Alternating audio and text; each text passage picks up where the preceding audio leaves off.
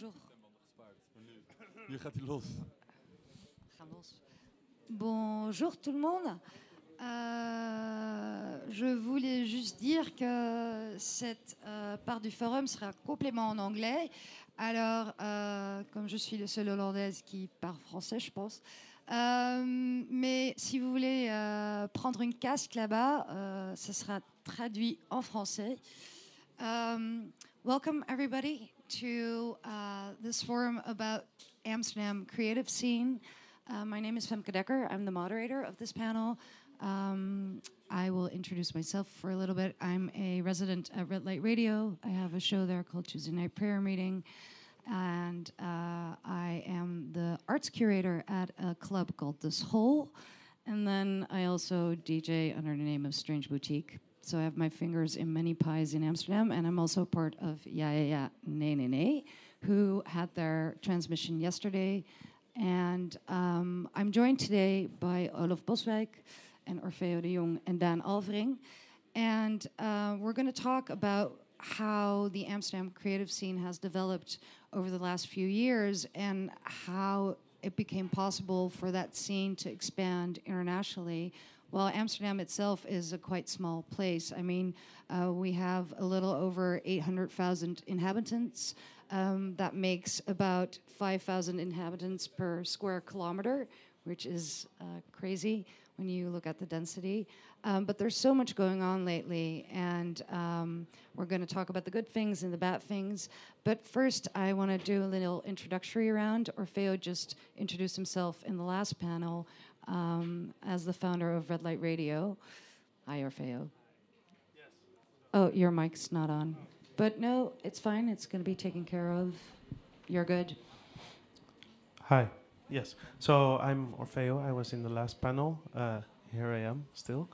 Uh, I'm the founder of, uh, co-founder of uh, Red Light Radio, online uh, radio station in the center of Amsterdam since 2010. Um, born in Amsterdam, so also having seen uh, the city transform a lot, and also uh, since I think a good uh, 15, almost 15 years involved in uh, the arts and nightlife and music in the city, and also especially uh, music-wise, seeing that uh, at least in the things that interest me in music. Um, grow explosively over the last few years uh, from as we talked about earlier um, wondering where all the people were that also liked these kinds of things to now uh, having trouble to keep track on uh, all the cool things that are happening around town and from town that are doing stuff all over the world.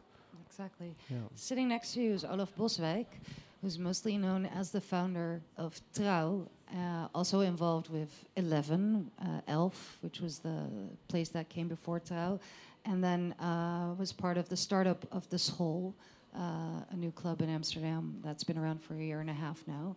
Uh, Olaf, um, when you uh, when did you come become involved with that whole scene? When you became involved with Elf? Um, I guess I was. Wow, good question. Long time ago. Uh, my brother was one of the people behind um, Elf, and I was just visiting it as a as a party goer, and um, uh, started helping him with communication and recording sets, internet streaming sets, all that kind of stuff. And um, then they needed someone to help out with the with the bookings, and that's how. Uh, that's how I started booking for the first time. Before I, I was doing music journalism and radio and other things, but yeah, Eleven was the beginning of booking DJs and artists. And then sitting next to me is Dan Alvering. Dan, you're the you're actually the new kid on the block. Uh, you were an intern at Red Light Radio. That's how we met. Yes. Um, and now you are the programmer of one of my new favorite spaces in Amsterdam called Garage Noord. Um, when did your interest in music start, and and why did you decide to put aside your studies to become a programmer? Well, first of all, I didn't put aside my studies. um, I'm actually graduating this year, hopefully. But um, well, my first interest in music came at a younger age, around 13, 14, but my interest in electronic music came at a later age, which is, was about 17, 18 years old. Uh, also because I, um, I also li- live really close to the city of Amsterdam, um, and I, when I actually moved to Amsterdam, I really came in contact with uh, the very eclectic scene that we have there. Um, so yeah, it was really easy for me to just grab everything uh, was around me, wh- which I found really interesting. And yeah, a lot of cool music, a lot of different stuff, and um, it's, it's fairly easy as a music lover to get in touch with new stuff when you live in Amsterdam. So yeah. I think we should start this conversation with Olaf, though, because Olaf, after Trouw closed, you decided to take a sabbatical and uh, travel the world with your girlfriend. Um, and but you've been back to Amsterdam recently over you know a couple uh, periods of time. Did you find the city changed because you left for a year and then you came back? Is it different? Um, it's I see it differently. I'm not sure if the city is different, um, but I see more clearly the amazing quality and diversity of the city, culturally, um, quality of life, um, and also um, I think what I was what we were talking about this morning in the car is that I see that Amsterdam has become more Amsterdam. It's really um, all these things that are now successful in Amsterdam have become successful because they are doing their own thing and not because they are following what happens in Berlin or what happens in Paris or in London, which I think it was for a while. And um, I think that's a good thing. How did you, as a programmer for Trouw, how did you manage to create your own voice? Because you were one of the first, actually, maybe in Amsterdam, to get that whole scene together. Um, wow. I don't know if that was a very conscious effort, but a, a lot by failing, because there were definitely times where I was trying to copy Berlin in some kind of way or copy some of my past uh, in London because I, I, I lived in London for a while and I was very influenced by that city and, and but Amsterdam has always been a city that's been influenced by lots of different things and we're kind of in the middle of Europe and there's all these mixes of styles um, and I think in the end it just comes down to to embracing whatever it is that defines you and your taste and what you're good at and and following that and following your heart. And um, at Trouw we had very very difficult times especially in the beginning. And after a while we just could only fall back to the things that we really believed in we were really passionate about. And the funny thing is that that actually was the time when things started to work. And then, I mean, it, it was a different time uh, than when we were talking. We're like we're five years ago. Um, I have the feeling that the scene is different, though. Um, as you said, like you feel that Amsterdam is more Amsterdam now. Um, would you say that, like, I'm trying to formulate my question here, but um, is it, did you look at things? Did you consciously made a decision to also start working with local people uh, in order to fester or to increase that um, involvement? Probably not. Probably on the contrary, because I was always, like I said, very inspired by different cities, and I never, at Trouw and also at Eleven before, I never wanted to compete with the old school clubs in Amsterdam, which were like Paradiso, Melkweg, or whatever.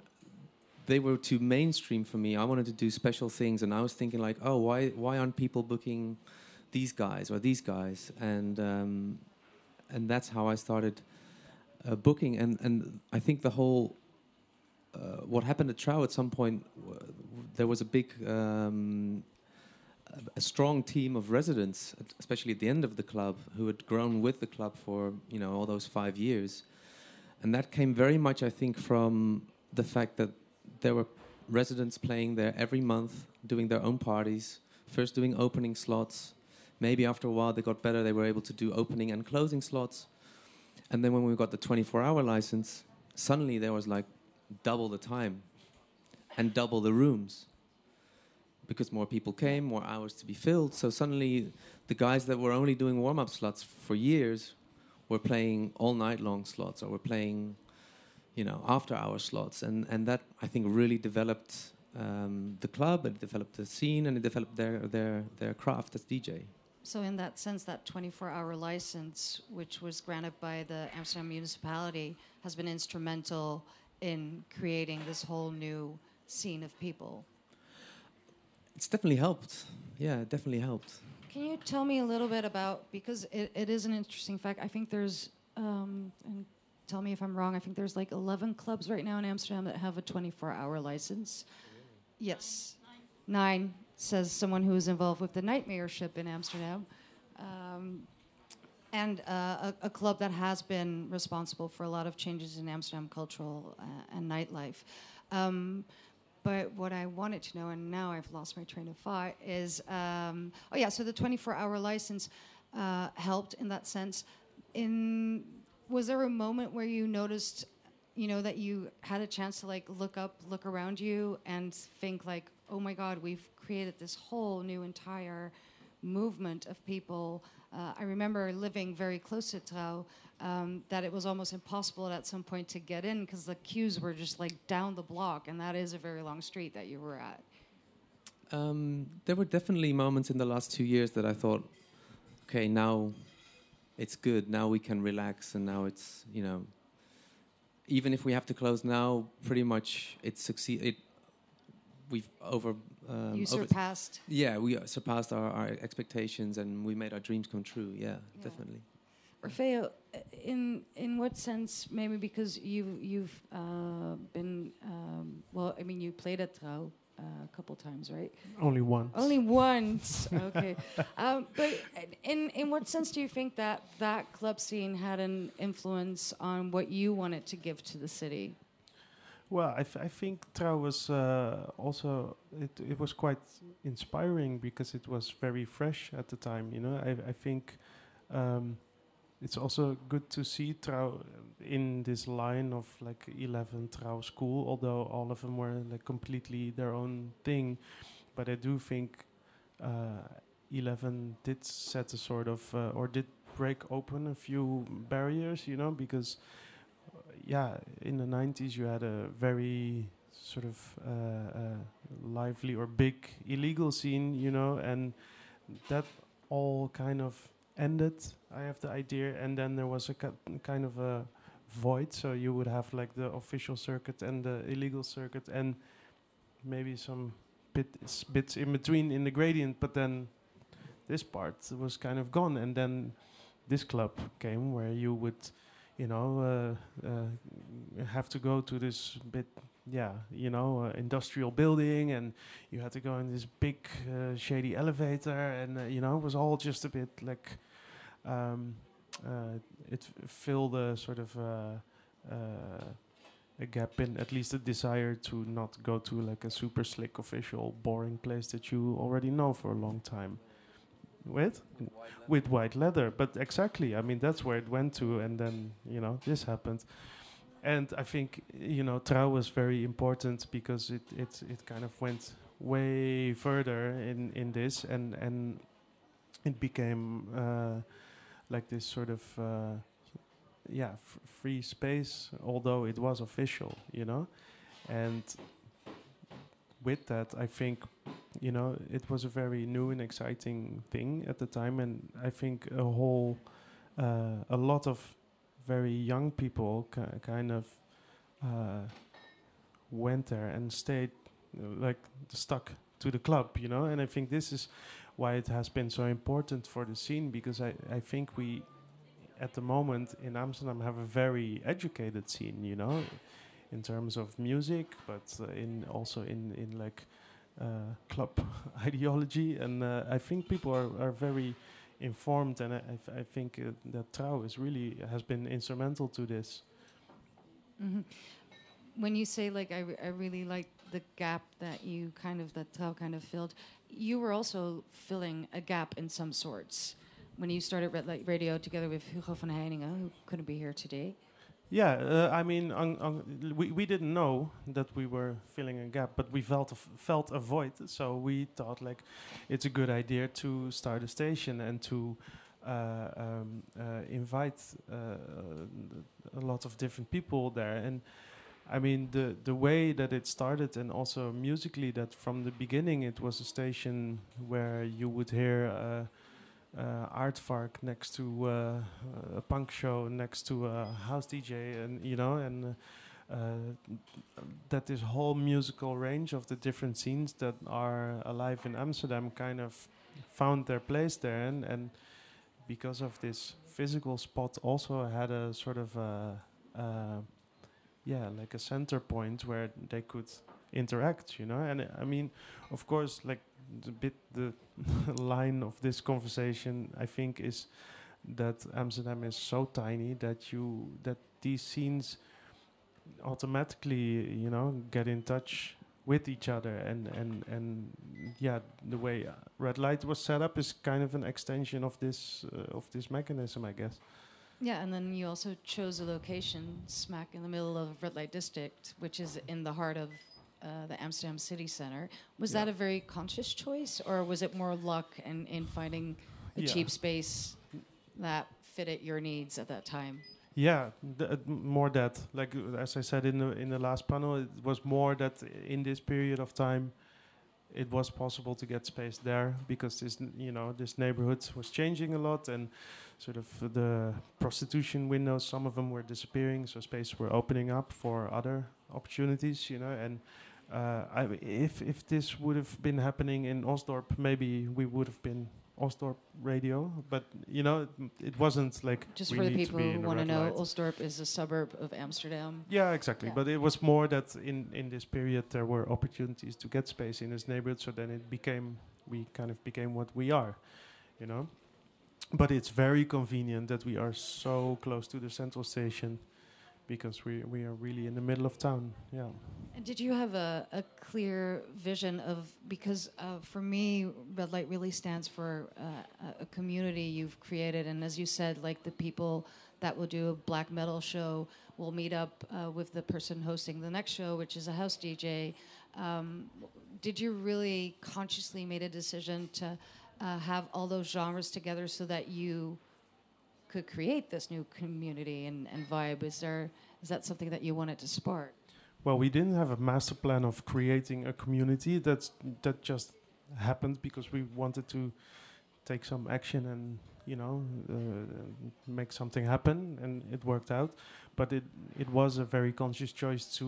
Um, uh, without losing quality control, representing all these types of music, you know. I mean, uh, I'm not into black metal, but you know someone else might be and Hugo knows more about it maybe so we you know and even I can hear with my ears if it's cool stuff cool black metal that someone's playing or not you know? I mean kind of we wanted to to represent uh, sort of yeah quality music in a lot of different genres and uh, I think uh, we also consciously never really made these sort of blocks you know? Like oh Tuesday is this kind of day and Wednesday is this you know, it was always from the huck op the tak, as we say, like, uh, you know, from the one end of the spectrum to the other end of the spectrum within hours of the day. And I think this is also kind of nice because, you know, people tend to tune in maybe quite more selectively because of this, but they also, you know, as soon as this one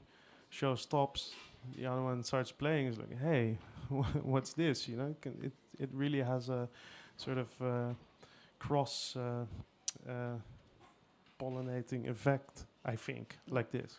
Hey, and in, in the beginning, you of course, um, well, mostly friends and, and people you knew from the scene would say like, "Oh, you're starting a radio. Let's. Can I have a show? Can I have like an hour or maybe two? Um, nowadays, it's it's different though. It's it's actually the schedule is quite full. Um, how do you decide on your programming now, and what kind of decisions do you need to make when there are so many regulars and residents that already have a slot? And how do you keep evolving then? Well, ev- evolving is maybe uh, yeah. How do you? Well, won't, let's get to that later. But I think we because we kind of do it the same as we did in the beginning. You know, first it was uh, inviting like from your direct network, like okay, who do we know that's doing cool stuff, and you know, us being from different backgrounds, like me more in the disco DJ things and Hugo bands and stuff, we kind of had a full spectrum, or not full, but a broad spectrum spectrum of what was going on in town, and we would just invite people that we thought had cool stuff, and then you know, as time carried on, people came to us, people were recommended to us, and we always like we always listen to something, you know. Do we think us us two if it's cool or not, you know? And this is how we did it for years and years and years, and even the inbox that at some points became crazy. Like we gave everything a listen, every person that emailed, not like listen to every one hour set, but just like you know go through it and eh, you kind of we developed a feeling for that. And uh, then deciding if this was uh, nice to invite or not, you know. And now, you know, it evolved because it's uh, Lineke came along. Like uh, she works for us for a long time, and she kind of uh, does the main part of the programming, and we do, you know, uh, consult each other about what to program or not. And I think now it's also a bit more like it, it goes quite organically also because there's just less space. There's more regular shows. Uh, so there's other criteria. I think now it's first is there a slot? And then is it cool? And then you know? So yeah but still it's it's all based kind of on personal taste and choice. Mhm. Does that go for you too, Dan? Personal taste and choice? Uh, yeah, of course. Um, yeah, that's the way because you have a vision of what you want to put in the night, and then um, you you uh, you program that. It's also because that's why we really red light inspired also um, because we have uh, two of our uh, companions, so me and another companion, have a red light background, um, and we got really inspired by the idea that programming uh, people with different styles next to each other or put them in the same weekend or just making sure that like the scene stays connected to each other and keeps inspiring each other. Uh, that's one of the main things we keep in mind also that I want to put on a diverse program every weekend um, and also really look for like the new cool kids and people who just really just put a lot of effort in their music. I think that's one of the criteria I uh, I really uh, strive after. It's, it's you, you hear when people really put some love into it and and really deserve a chance at a spot to to yeah, perform their music for a crowd. Yep. Um, before I want to start uh, the topic of Amsterdam in general as as a city that you know uh, changes, um, I do want to talk to you about maybe because you are, as I said, the new kid on the block. Your club Garage Noord opened last year, um, so relatively new. Uh, but in a very saturated market, I would say, because there are so many clubs in Amsterdam and there are so many spaces. Um, I was wondering, um, yeah, what were the difficulties for you when you started, and was there something that you know, in within your programming? Um, do you make a conscious choice of to like really scout out new people that haven't played anywhere, or uh, also the fact that, um, of course, we because I think Red Light is very much a connector in the city uh, of different scenes. Um, that you try to avoid, you know, putting on the same people that will already hear at Red Light, or that we'll see at De School, or that we'll see at Shelter. Well, as far as Red Light goes, I think um, Red Light is a radio station, right? And a lot of DJs who, who play at Red Light, um, me too, play different in a club than they play in the radio station. So that's just um, actually we have we have a lot of DJs who play a lot of Red lights uh, come and play at our club too. Um, but as far as um, uh, as picking out artists, I think it's nice to because we also have big artists playing, a relatively big artist playing, um, and um, they, as far as clubs as the school goes, there are regulars there, and we really want to kind of fill in the gap of people who are who just need a, like a smaller space um, or just are not ready for the bigger stages yet. Not ready sounds a bit weird. Not have the audience for the bigger spaces yet. but really are on top of their game and just uh, produce new stuff. And I think it's also possible because like hard to fill a big club with artists who don't attract a lot of people, right? It's just the energy goes down and it's hard for a big club to maintain itself. Mm. What's Uh, the maximum capacity of Garage Noord? Well, yeah, two weekends ago we had 260, and then you really walk over the heads. That's like that was a that was a bit tricky. Let's go for 200. Um, and and if you if you invite artists who, who can attract 150 people, we have the best night ever. But if you attract artists in uh, put artists similar artists in the school, you have 150 people and then won't be as fun. Uh, so I think we really we really um, we're really lucky that we there weren't a lot of places with the capacity that we have, and that's sort of where our program is based on too, of like small capacity artists, Yeah. without diminishing the, their skills or whatever. Yeah. And now I really want to move to what we're talking about, or what this top this uh, forum should be about, is the topic of Amsterdam and its creative scene. Um, Orpheus, as, as we uh, said, you're based in the city center of Amsterdam, uh, in an area that, um, when you moved in to Red Light Radio, uh, was developed under the name of 1012, which was this municipality program where they tried to clean up the area a little bit and then in exchange put like creatives from fashion designers to jewelry designers to a radio station uh, in abandoned brothels. Um, Dan, you're based in the north of Amsterdam, which is now a similar area uh, that is very much in demand um, uh, because there's all these creative spaces that popped up next door to you guys. Is the Skate Cafe uh, a popular restaurant and cafe? and club. Uh, there's Oedipus, a brewery that's very popular. Um, but it does feel maybe that in some part the creative scene um, helps the municipality of Amsterdam make the city more popular, where it becomes more and more difficult actually for creative people to find a new spot in Amsterdam. Uh, so I was really curious about your take on that. You, for like in the past with the 1012 project, and you maybe now in in Noord, where you say the see the same thing happening. Yeah, I think this is a very difficult uh, thing because it, it kind of uh, goes both ways, you know. I mean, of course, we could have never done uh, what we are doing in the red light district if there had uh, hadn't been this sort of transformation uh, movement of of uh, city. Uh, uh, controlled reduction of prostitution, you know, and of course, yes, the city does, uh, or this. Let's talk about our neighborhood.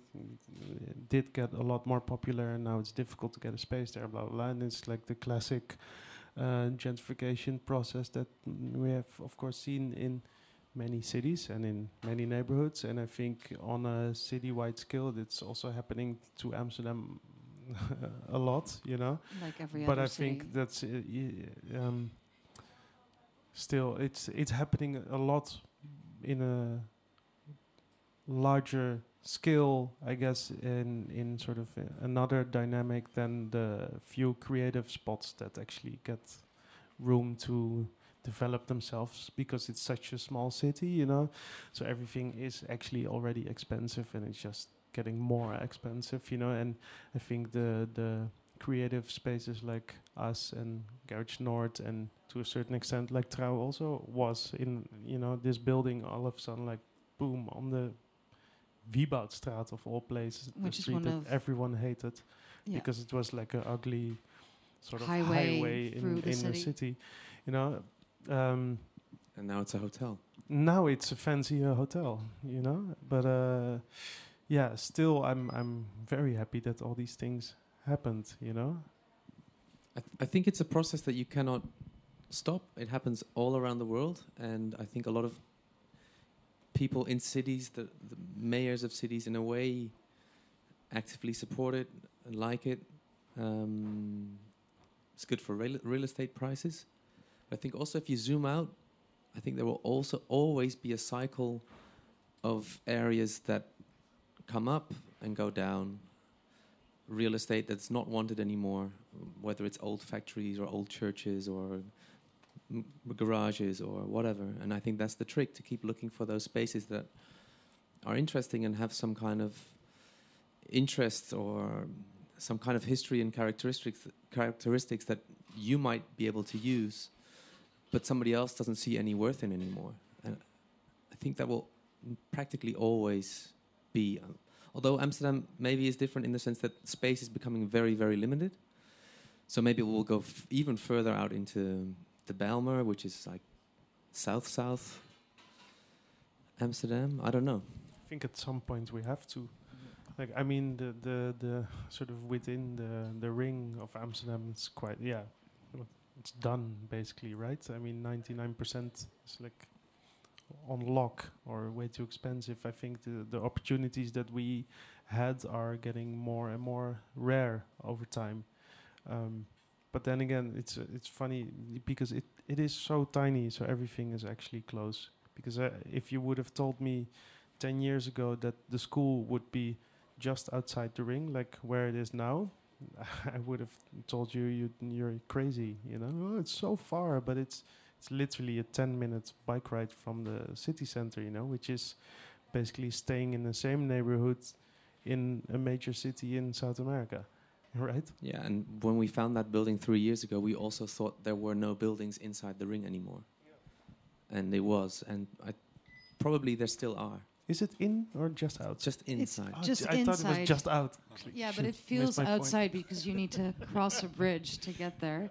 Uh, Dan, when when you were you involved in um, in uh, finding a venue for Garage Uh, Noord? no, I got involved later. Well, I sort of I, I witnessed the process because Mokhtar, one of the owners, he was doing the internship at the same time as he was doing it with me at Red Light, and he was just keep telling me I'm going to this bar and I'm building this bar myself. I'm like, yeah, whatever, dude. And then all of a sudden, there this bar popped up in North, um, and it's also to to contribute to that. It's also as, as a club goer myself, I really have a feeling that I want to leave the city now, right? So I just want to get outside of the city center. There's no need for me um, to be inside it anymore. Um, maybe it feels different for uh, really Amsterdam natives, but um, for me, the city has always been developing towards more of a the outskirts of it. That was the first electronic club I went to. That was uh, in the Wibautstraat. For me, it was yeah, it wasn't that far. It was it was just there, you know. Uh, so north, um, some people said we were crazy, but you see the people who actually come to the club and put effort into the club. Um, they're the ones who are really important for the club, and they, they visit every weekend, and they just they just come come back, you know. And that's the crowd you want. It's not the people that you that just randomly walk in and and just don't know what's up. It's like the people who really want to have a night nice uh, have a nice night, Night. and uh, and just uh, and just be there, you know. And that's also cool that people just look for each other outside of the city center. So for you, it was always on the periphery of, of the city. Well, yeah, if you get, if you call Trouw, I, I wouldn't call Trouw the periphery No. of the center, but you did. So no, yeah. but yeah, but that's the thing. So I think it's, that's very funny about like this this uh, topic that we're talking about today, like how how the sort of creative the scale of the creative stuff in Amsterdam kind of uh, you know exceeds the the, the the the city size. But that's also like now that you mention it about the north and about you know where Trouw was, and I'm talking about the ring. It's really you know the, the, it it's kind of fitting with this Amsterdam psychology of what is far and what is close. You know, I mean, growing up, Amsterdam North was Unknown was territory. abroad. Non-existent. no, yeah, it was just no. That's not Amsterdam. That's Yeah. North something, you know, and uh, and outside of the ring was like uh, that's like fields, right? It's nothing. So that, that's his psychology. And like when someone asks you, like, "Oh, I'm in the west. Meet me in the east." It's like, "Oh no, man, that's like 15 minutes on my bike," you know, which is crazy. That that it's, but it has this thing of like, we all think maybe that we're living in this huge city. And maybe also in, in sort of the creative output, we also think that, and but there it's kind of working at the moment. What do you think the reasons are for that creative output to have such an influence or such a moment right now? Um, to the extent that there's a lot of people from abroad moving to Amsterdam right now, uh, starting up labels, um, you know, starting up art spaces. Uh, where does that come from? yeah, for me as a, as as the new kid on the block, it it, re- it really felt like it's um, Amsterdam is really really open and and, and I talked to Arif about this yesterday. Uh, the scene in Amsterdam is, it's it feels so welcoming, and it sounds really cliche, but I think it really is. If you come here as an artist, you walk into Red Light, um, you do a show, you walk into the record shop, there's some idiot selling you records, fun time, um, go to the club. Uh, meet other people. It really feels small. Like everybody really wants to get involved into what's happening, and uh, So uh, actually, the scale is instrumental Yeah, to yeah. Not as, not only the physical skill, also it, it, the scene feels feels really small. You know, um, I think everybody from different genres and different types of clubs they know each other. Also, not necessarily friends, but everybody's just really just involved with everything that's happening into the city, and and that's wh- why it's so cool. I think the possibilities for me, that we never, I never actually thought it's going to be hard for us to do what we do. It actually is, but th- there's there's no mental block that the city gives you. It's like a really opening city, and that's I think the basis uh, comes from clubs like Trouw or Red Light or whatever. They just, I think the base was the, the foundation was laid there. And do you see it as is it music related only, or does it go for other scenes as well? Do you see it happening? In in what sense are you connected to other disciplines in the creative field? Uh, I don't know. Uh, A little yeah. bit. Selling No, I'm, I'm, well. I'm thinking, for instance, um, when you think of Trouw, you think of Mees van Dis, who was uh, the light designer for Trouw. When you think of De School, um, you think of Children of the Light, who've become internationally well known for their light sculptures. So it's interesting to see that it goes beyond the reach of music. Even it's it's also uh, within arts and design. Um, whereas, for instance, uh, uh, something that hasn't been mentioned before, a club night called Progress Bar uh, is really affiliated with the design scene right now in Amsterdam, inviting all these young graphic designers to become involved in either performative events or uh, uh, print actions. So it's really interesting to see that it doesn't just stop at music, it really goes for an entire creative field that gives this sense of urgency right now to the city. I think that comes from the the the mainstream or the or the city in general, and that comes from mayor and, and the general authorities and the and mainstream venues accepting nightlife culture, welcoming nightlife culture, because that wasn't there 10, 15 years ago. It was still seen as, oh, you're doing a club? Oh, okay, so you have 1,000 drunk, drug using people. I don't think we want to talk to you. Or this is the law, keep to the law. And I think that changed um, very much with Mayor van der Laan and the 24 hour um, um, permit culture. That, at least that when we were doing this, uh, we felt that we were taken seriously as people that added something to culture, added something to the general quality of the city instead of being people that live in basements and take drugs. And um, that I think that's the, the the sense that you, you feel in Amsterdam is that it it is connected to different layers of, of the city. Also, I think I really think nightlife has become a, also a social hub or something. Um, I think I just missed the boat on the whole rave culture thing.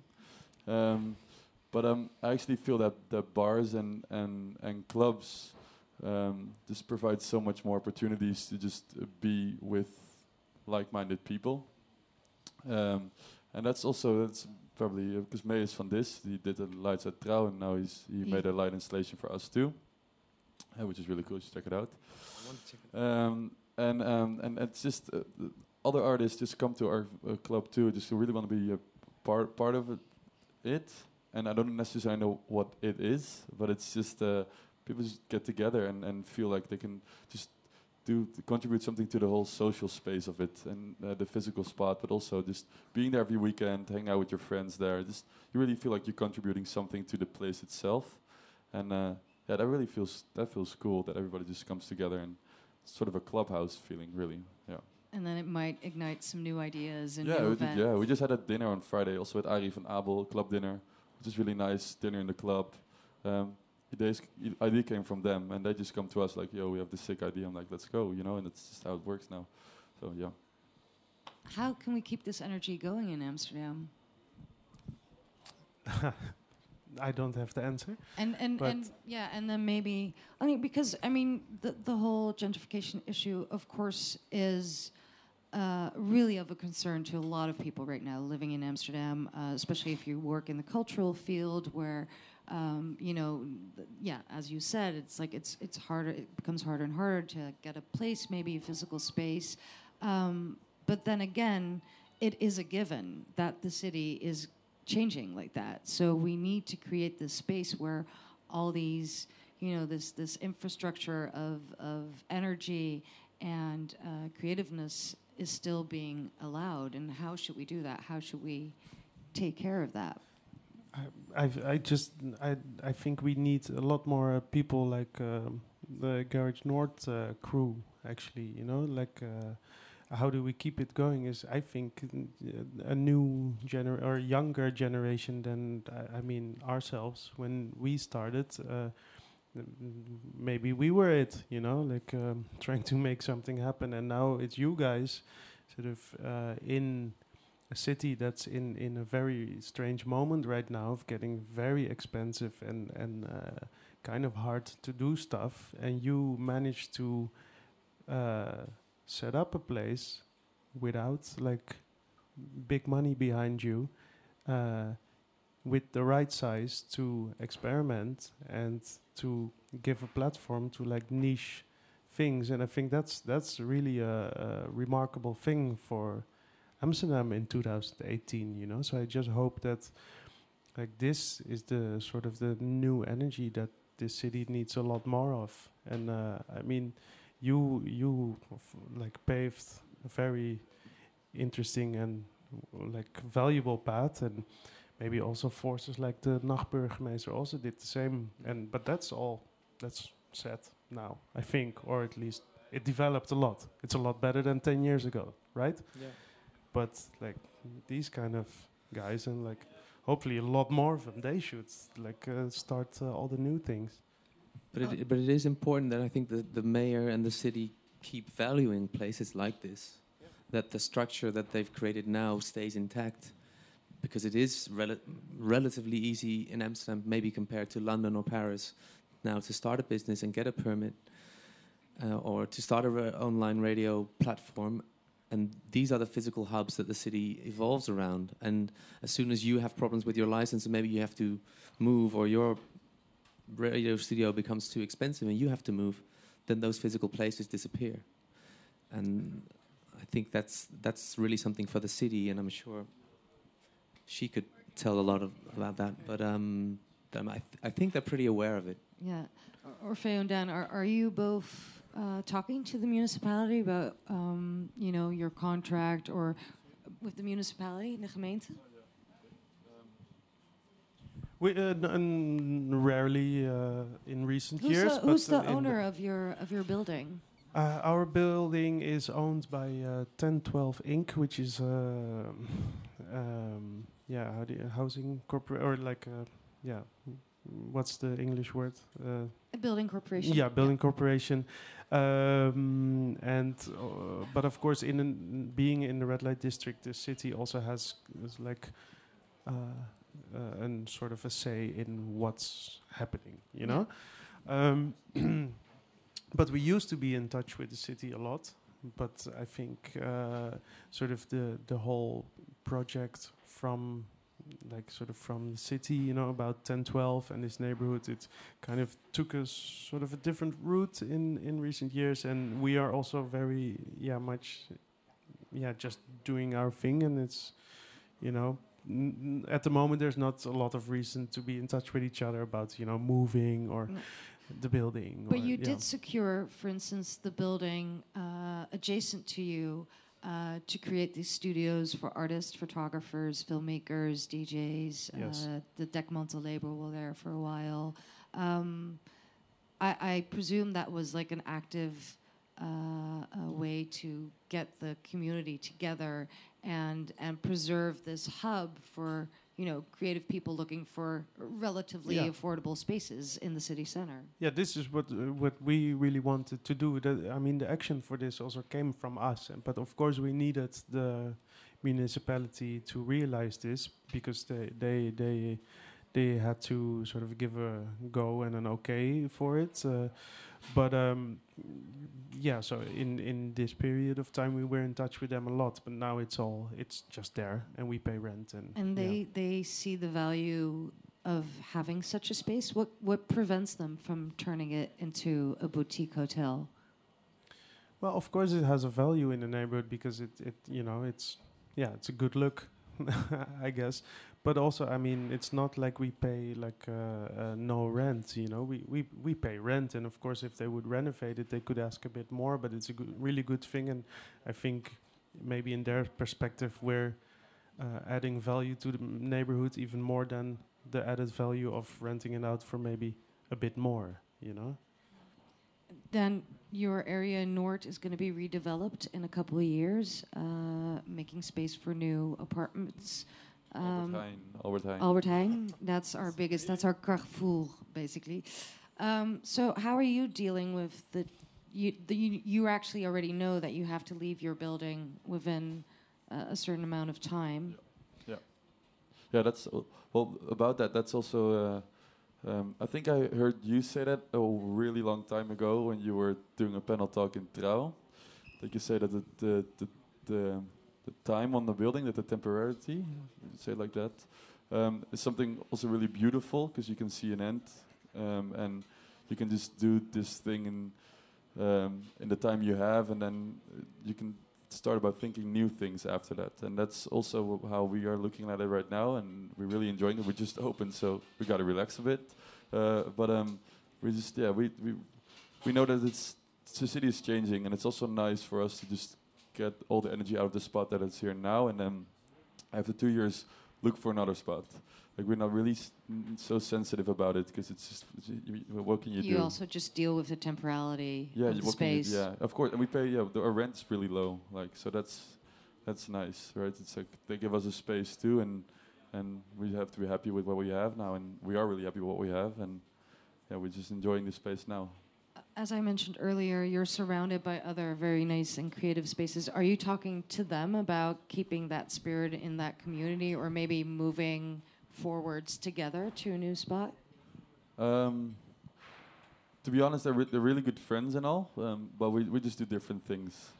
Um, Skate Cafe is such a fun place. I think it's the best running uh, bar in Amsterdam right now. They're full every weekend with 500 people, drinking beers, having fun with their friends. But it's just something different, you know. It's just not not something we really. Um, yeah, we have just different ideas about what nightlife is, and we respect each other in that way, and we have fun with each other. But um, no, I don't think I don't think that will uh, uh, go on with each other. But um, it's nice to have like this little But boulevard. did you do you have a conversation about you know what goes on in the area? That's more what I meant, Oh, not yeah, like course. Yeah, making yeah. a business oh, yeah, together. of course. Oh, no, yeah, of course. Yeah, yeah. yeah last weekend we had the first sunny weekend in Amsterdam, and it's so nice to just walk, bike around the corner and just see a whole boulevard of people just chilling there. So that's like nice, and you talk with each other about the terrace, and yeah, we kind of preserve the place, and we we keep a lookout for everybody who's there and make sure everybody's safe and all. So yeah. Um, I think we have five minutes left. We do. I don't know if there's any people that would like to ask a question. I see a lot of people already left, but if you would like to do so, then now is your time. Uh, I would happily translate your question in French to English if necessary.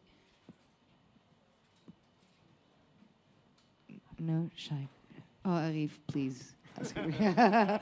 You should join us for the conversation. It is it is interesting though to see. I mean, we've been uh, you hosted a panel yesterday uh, about artists in Amsterdam that deal uh, with the city structure and and the way that the city moves right now on, on both uh, uh, a more abstract level as well as in a physical level. Um, but when we met a couple weeks ago and we were discussing what you were going to do here or what Yaya Nene was going to do here, we all said like, let's make a conscious decision not to like moan and grope about the gentrification uh, in the city because it's just a given and it's something that we as artists and, and as a community need to deal with. So I was wondering maybe if you could shed some light on the conversation that went on yesterday. It would be interesting to hear their perspective and also what you think of um, yeah, how what what at what place is Amsterdam right now? I don't know if gentrification is definitely a given that we just have to accept. Um, I do think it's good to have a productive approach to that, but I think you can uh, influence it. I think uh, Olaf spoke about that, how to have influence on policy. I think together you have more impact or more leverage to to do so. Um, yesterday we didn't speak about that that much, but maybe just to give a quick overview, there was Ivan Cheng who has a studio, and he turned the studio into a project space that features exhibitions, uh, readings. Um, so basically, it's like an independent art space. On the other hand, there was Alina Lupu, who is um, well, she she works in, for example, Foodora and Deliveroo, uh, but that's part, I guess, of her artistic practice also. So I think what she would highlight is the, also the difficulty to maintain an artistic practice in Amsterdam, and I do think that is getting more difficult. And yeah, these initiatives are really needed to be able to to make space. And do you think? I mean, because I'm sitting here with like, for me, like three very important people in the in the music field and the electronic field in Amsterdam. Um, is there any way that that scene could contribute to the growing visual and struggling visual art field? I mean, I think, for instance, at this whole, um, there's well, as a curator myself, I, I try to consciously put on a visual artist that um, would not be able to show in a museum yet, but are you know addressing the right questions in contemporary art right now. Um, do you think that there's a way to, yeah, to involve those people, and should they involve them more into what they do, or is it more For- like an uh, well, organic thing? I think a while ago we were speaking about what's going on in New York, and of course it's a completely different scale. And and but I, I do think there is a possibility to somehow hijack what's going on with uh, cultural institutions that do get a lot of funding, and I feel that these are separated from what what you are talking about. And I I do think we can maybe somehow uh, go together in, into that field a bit more. So I have no idea why in Stedelijk Museum, for example, there is nothing interesting going on. Or the Muziekgebouw could be a space that would be more activated, although there is some interesting programming, but no one is no one is going there, you know. And so the, there are the, these two big cultural institutions that um, are, to me, absolutely not interesting. Although there is so much potential. So, so for example, I mean, this would be red light radio, yeah, yeah. And we actually spoke about that. Like, should we approach the Stedelijk Museum to um, offer them like a program, maybe or something? But it is, um, isn't That it more up to them to maybe do that? And whenever I go there, I'm, I mean, But then they don't want to pay for it. I mean, that's also an experience that we've had. I think all of us, like when when getting involved with larger institutions, is that there's not always the money to support that. But Yeah. maybe Orpheu, you were nodding. Maybe you could. Oh yeah, I, Yeah. to- I just totally agreed with him. no, I mean it, it is strange that these uh, that in a few of these big institutions there isn't uh, really a link with uh, the kind of stuff uh, you know with uh, yeah, what we are doing. And yeah, indeed it is quite strange that uh, the Stedelijk is quite uh, um, static apart from a few uh, uh, nice projects that happened with Trouw, for example, and maybe some smaller things with the Rietveld Academy, but um, yeah, it's weird that the auditorium doesn't have like uh, crazy experimental music programming, uh, maybe Like, even once a instance, year, you know, like uh, or yeah, the Muziekgebouw. It's very yeah, it's uh, harsh what you say, but it's an amazing building with with amazing programming, or at least partly, and but quite few people going to that part of the program, you know. So yeah, there is a lot to gain in in in hijacking those institutions. I think. It's also a bit of a tradition, I think, of the creative class in Amsterdam to complain about the state stedelijk, which uh, for a big part is very just, I think. But I mean, it's a big institution. So I think with that, you said it, it's a big institution that the exciting things in, in Amsterdam are not coming from them. And um, they're good for other things.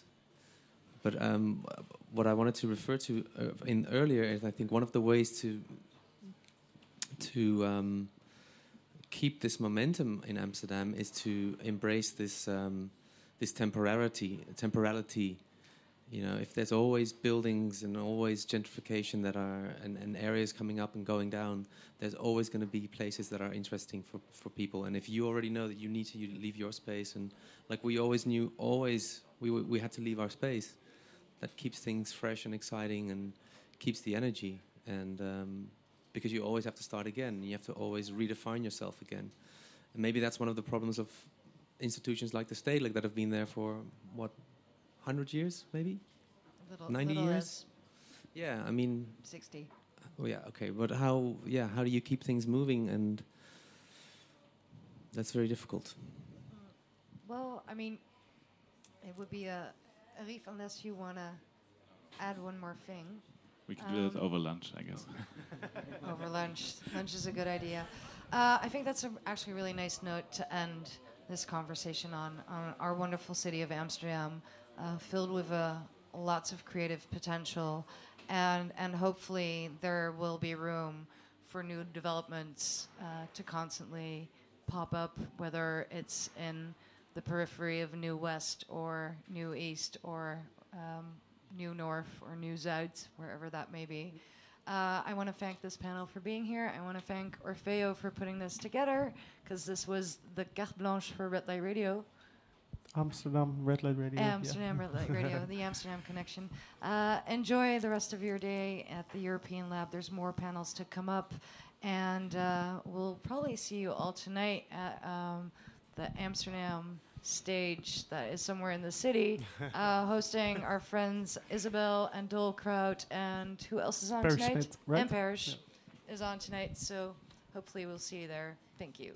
Thank you, Femke. Merci.